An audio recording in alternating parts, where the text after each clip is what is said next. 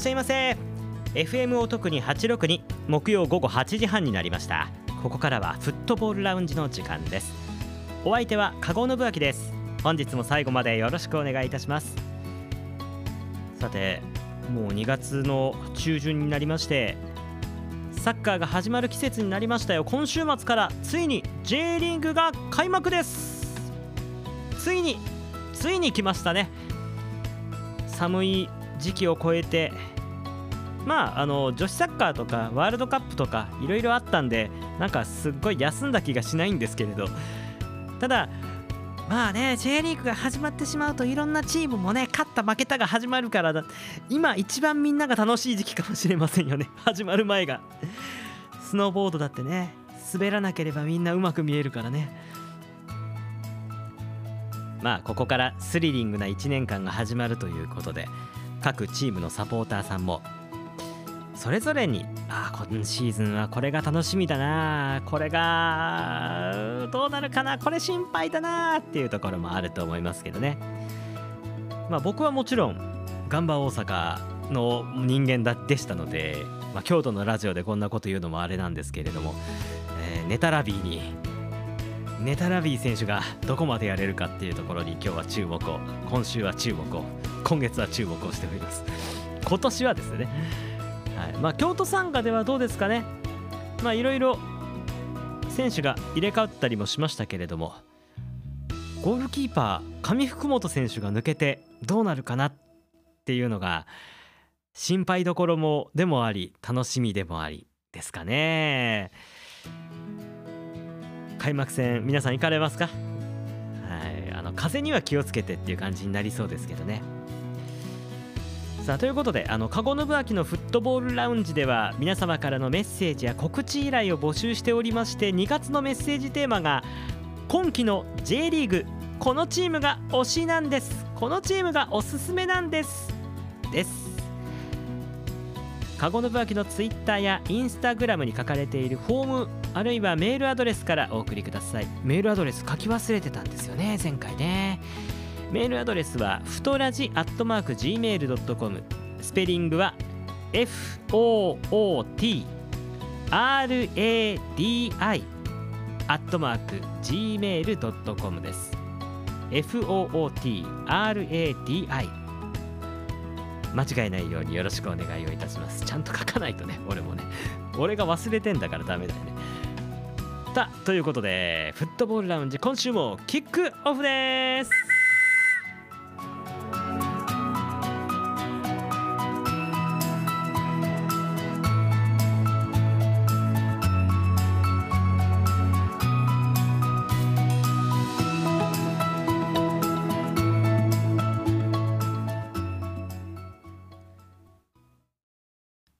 フリートークのコーナ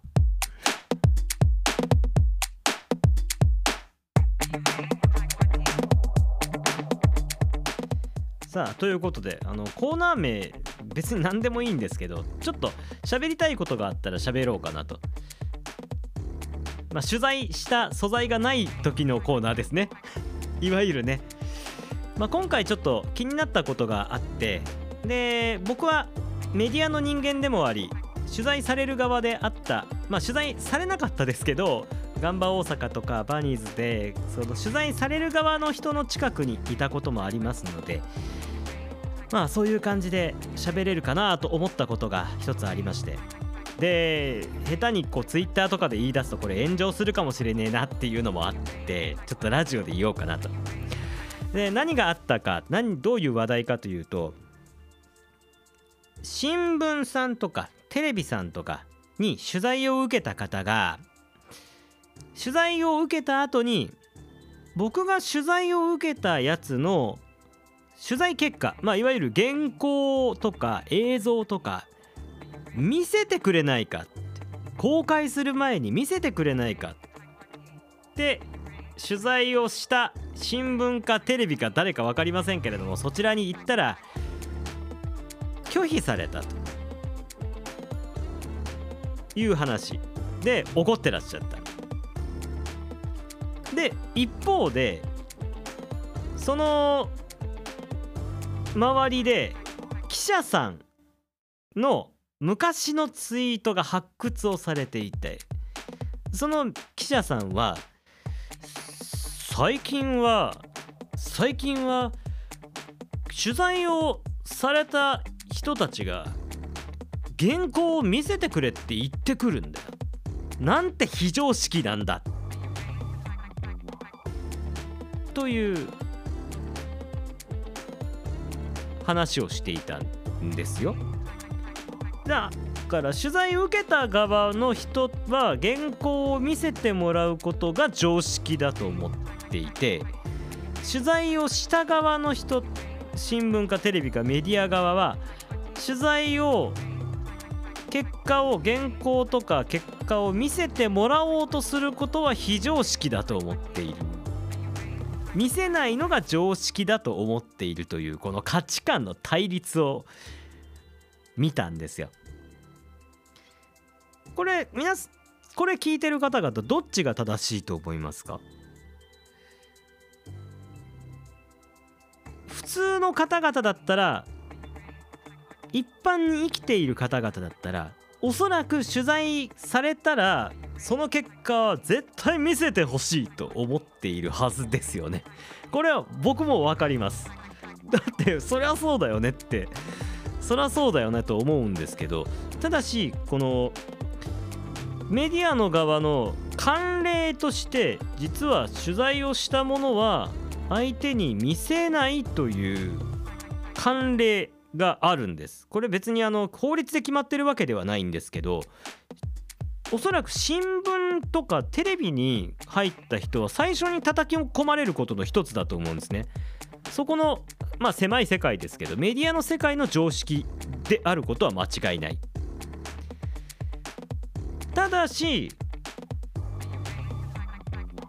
最近は見せることも多いですね。まあそこもまた常識が変わってきてる一つなんですけどじゃあなぜメディアがそうやって見せない取材元にものを見せないのか？というところを理由を説明するとまあ3つあるんですよね。簡単に言えば一つは先ほど言った編集権の問題。取材をしたものの編集をする権利はメディア側にある。ということだから実際権利はないんですよね取材された側に直す権利は。というのはなぜかというと相手の都合の取材相手の都合のいい風に変えられてしまうかもしれないということ我々は宣伝媒体ではないんだというまあジャーナリズムですねそこはね。まあでも政治とかではね、あのー、取材だったら都合の悪いこと書くんだったら取材させねえぞっていうのはまかり通るわけですけどまかり通るので実際のところはこれが100%守られているとは限らないとは思いますけどね今のところね。まあこれはまた置いときましょう。次には時間の問題ですよね。新聞とかテレビっていうのはまあとにかく雑誌とか我々ウェブ媒体とかってのは違うんですけれども新聞とかラジオテレビっていうのはニュースだったら特に下手したら次の日には出さなきゃいけないかもしれないですよ。次の夕方に取材して朝には出さないといけないかもしれないっていう時間スケジュールで動いているのでまあ物理的に出せないことは結構あるはず。ですね。まああの取材を受ける側からすると記者しか見えてない記者としか対面しないですからね。だけどあの物を公開するにあたってはここにこの間に公開するまでの間にいろんな人がいろんなセクションが介在するんですよね。記者が書いて原稿を書いてデスクいわゆる編集長のような方々が統括ですねどっちかっていうとその方がゲラ原稿をチェックをしてで次デザインの人にデザインというかまあレイアウトの人ですね。そちらの方に回されてその紙面のどこどういう形で載るかというのが配置をされると。でそれがさらに印刷の方に行って今度は印刷の DTP、まあ、デザインをに行ってでさらにそこから印刷に行ってそこからまあできたら輸送に入るっていうね。最後に配る人が介在するわけですけどこれを考えるとこの手続きをやらなきゃいけないっていうことはもう原稿の段階で時間をかけてるっていうことなんかないできないわけですね。テレビなんかを編集しなくちゃいけないでしょ？音声とか映像を。最近なんかもう地方のテレビなんか人手不足でアナウンサーが取材してカメラ回して動画編集して原稿書いて自分でニュースで原稿読んでる。自分で書いた原稿読んでるとかザラにありますからね。いやーもう最昔アナウンサーなりたかったですけど今の仕事見ると地方局のアナウンサーはもうアナウンサーの仕事じゃないですね。ただ、ま、あの逆に言うとものすごくこう他の社会でも通じる人間が育成されるなっていう気はしますけどね。なっときゃよかったかな。チャレンジしときゃよかったかなその時。まあ本当にあのキー局の大きいテレビ局よりももしかしたら人間力が鍛えられる職場なのかなと思うところもありますけどね。KBS さんはどうなんですか？最近は佐藤佐藤アナウンサーも入りましたけどね。ナゴミンが一番若かったのに。はい。まあ、別に あのどちらのあのどちらともお会いしたことがあるんで何ともねあのすごくすごく素晴らしい方でしたよお二人ともね。でですねまあその話はどうでもいいんですけどその時間がかかることと加えるとお金の問題も出てきますよね。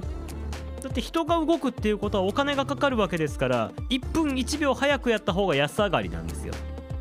だったらまあ編集権という話もあるしできるだけ早くやろうっ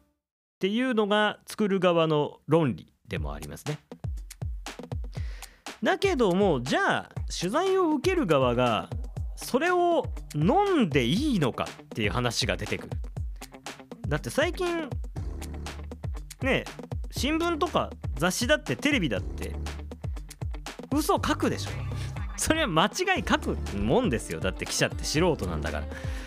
それは専門的になればなるほど原稿を見せてほしいというのは当たり前の話ですよ。それはもうそっちの気持ちも分かりますしそれが常識だし世間体からすればそれが当たり前でしょとも思いますしねだからジャーナリストたちの、あのー、ローカルなルールと普通の一般の人の常識その当たり前だろそりゃっていう常識が相反しているんですよね。まあ、利害関係が絶対一致しないところなんですよここは間違いなく。僕も実は1 1回だけ時間の関係で見せないで公開した原稿というか動画があるんですよ。どこのとは言いませんけど。まあそれはどうしてもこれはもう絶対に問題にならないだろうっていうところまで見てから自信持って出したんですけどでもそれでもやっぱり後からちょっとありましたからね。まあまあそういうところもあるんですよ。必ずこれはもう取材を皆さんこのラジオを聴いている皆さんももしかしたら取材を受ける可能性があるかもしれないからあの皆さんのお役に立つ情報として一つ申し上げると必ず取材を受ける時にはお金の問題ギャラがあるのかないのか以上にこれは確認しといた方がいいと思います。ゲラを見せてもらえるのかどうか。ゲラというか完成品を一回こっちに見せてもらって修正するこちらの修正を入れられる余地があるのかどうか。で余地がないなら受けないっていうのも一つのパターンだと思います。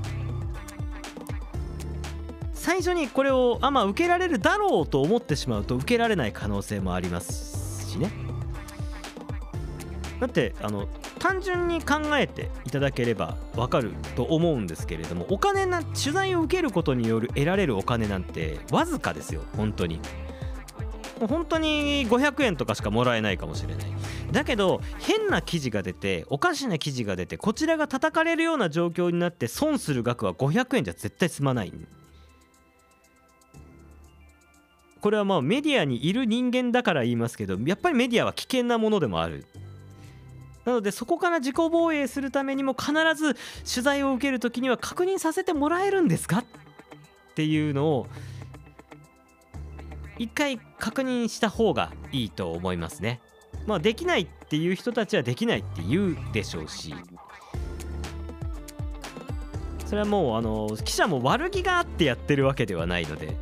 そこは答えていただけると思いますからそこはもう、あの、最初にコンセンサスを取材する側とされる側のを取っておいた方が皆さんぜひ安全ですよということを伝えたかった。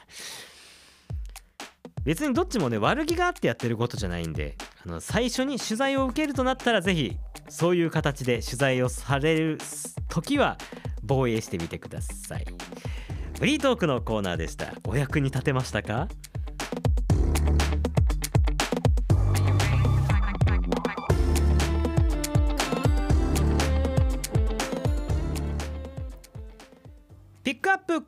関西サッカー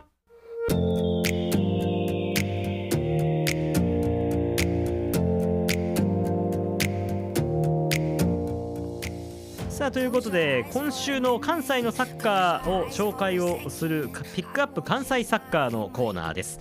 まあもちろん J リーグも地域リーグも JFL もまだ動いておりませんからまだあのー、大きなコンペティションではないんですけれどもこの京都ではまだまだそれ以外にもいろんな試合が行われているということです、えー、先週末私はあの刑事フットボールリーグというところにちょっと見てきました。取材じゃないんですけどねさらっと見てきました。その刑事フットボールリーグ、まあ、正確には刑事女子フットボールリーグというんですけれどもまあ女子サッカーリーグ皆さんもよくご存知の よくご存知かどうか分かんないな。今の人気だと WE リーグ。女子のプロサッカーリーグですね。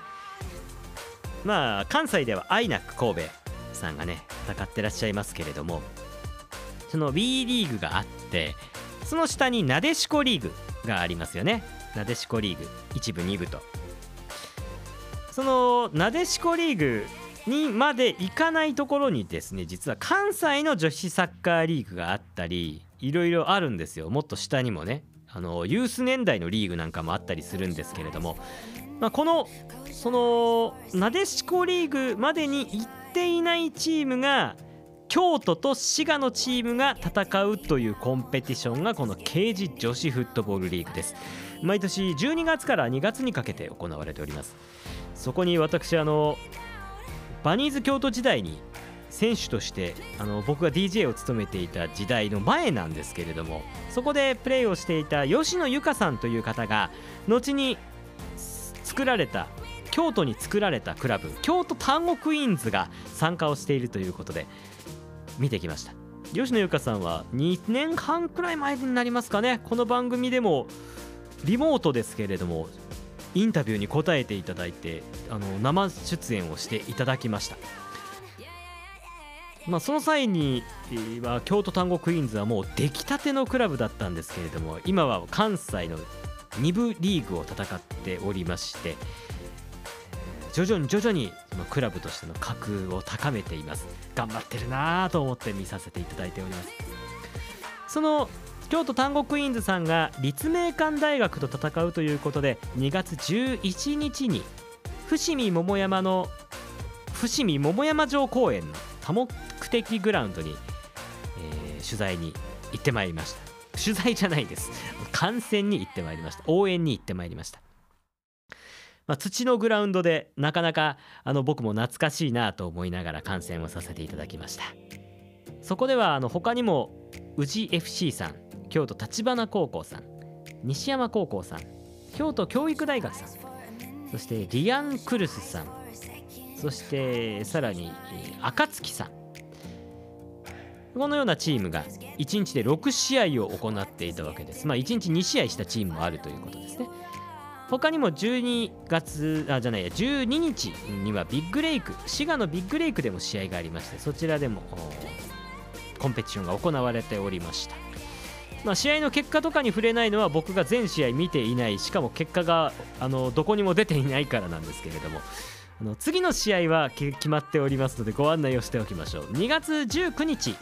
伏見桃山城公園の多目的グラウンドでまた6試合あります。京都聖火高校さん京都単語クイーンズさん浦野ス京都の A さん西山高校さんバサラさんそして立東 FC さん立命館大学さん。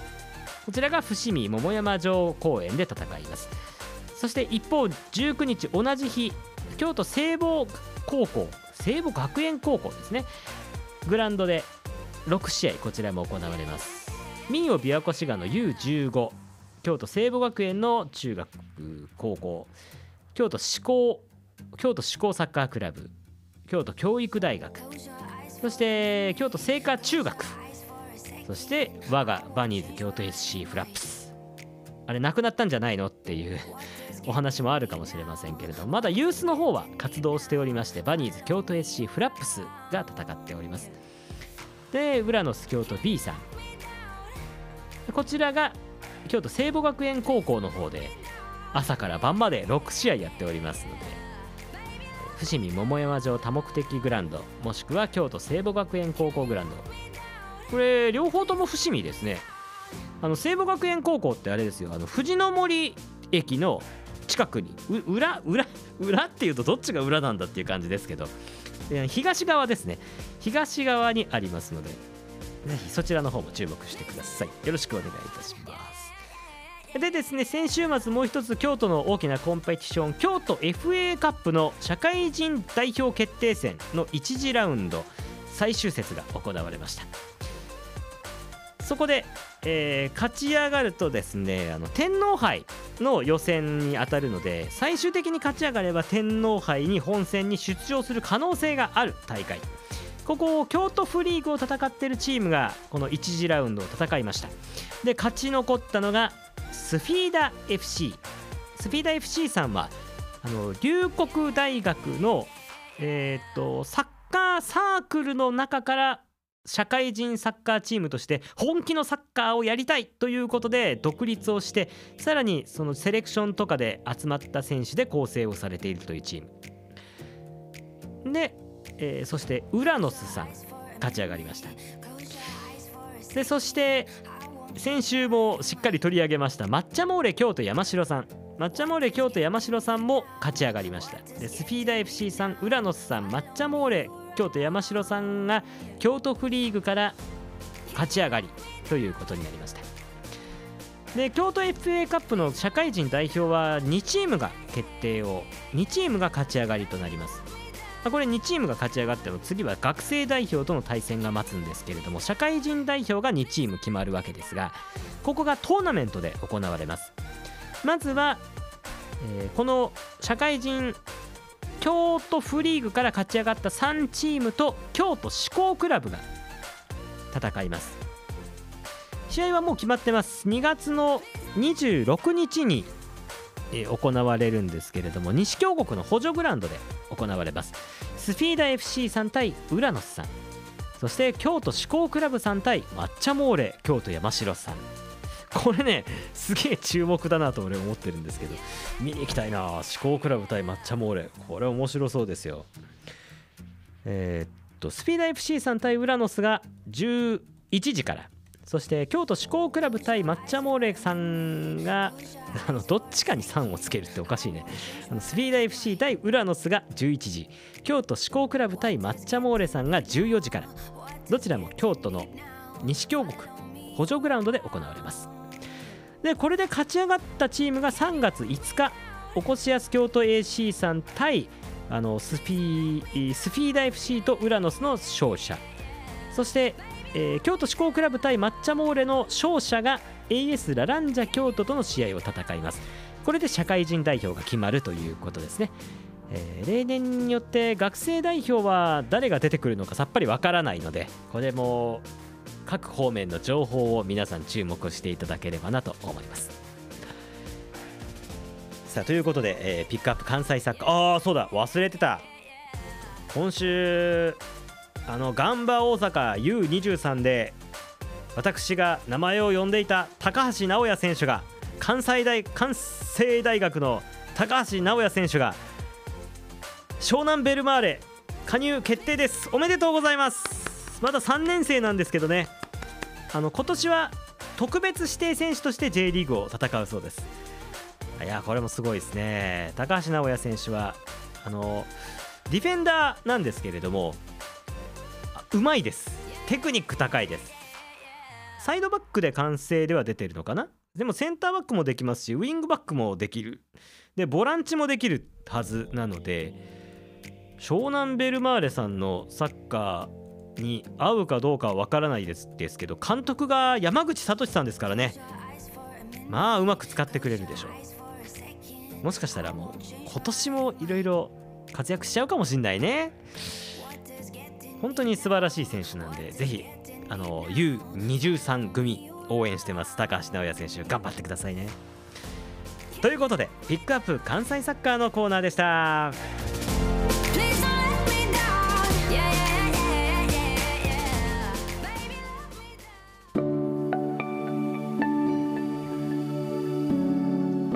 さあということでエンディングの時間です。籠のぶあきのフットボールラウンジでは皆様からのメッセージや告知の依頼など募集をしております。このイベントちょっと告知しといてくださいよっていう時はもうあのー、どんどん送っていただければと思います。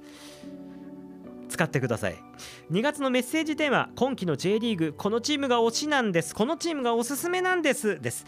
カゴノブアキのツイッター、インスタグラムに書かれているフォームあるいはメールアドレスからお送りください。メールアドレスはふとラジアットマーク Gmail.com FOOTRADI アットマーク Gmail.com です。FOOTRADI アットマーク Gmail.com 紹介させていただいた方にはお礼もちゃんと差し上げますのでぜひぜひお送りください。ではまた来週お会いをいたしましょう。加護信明でした。バイバイ。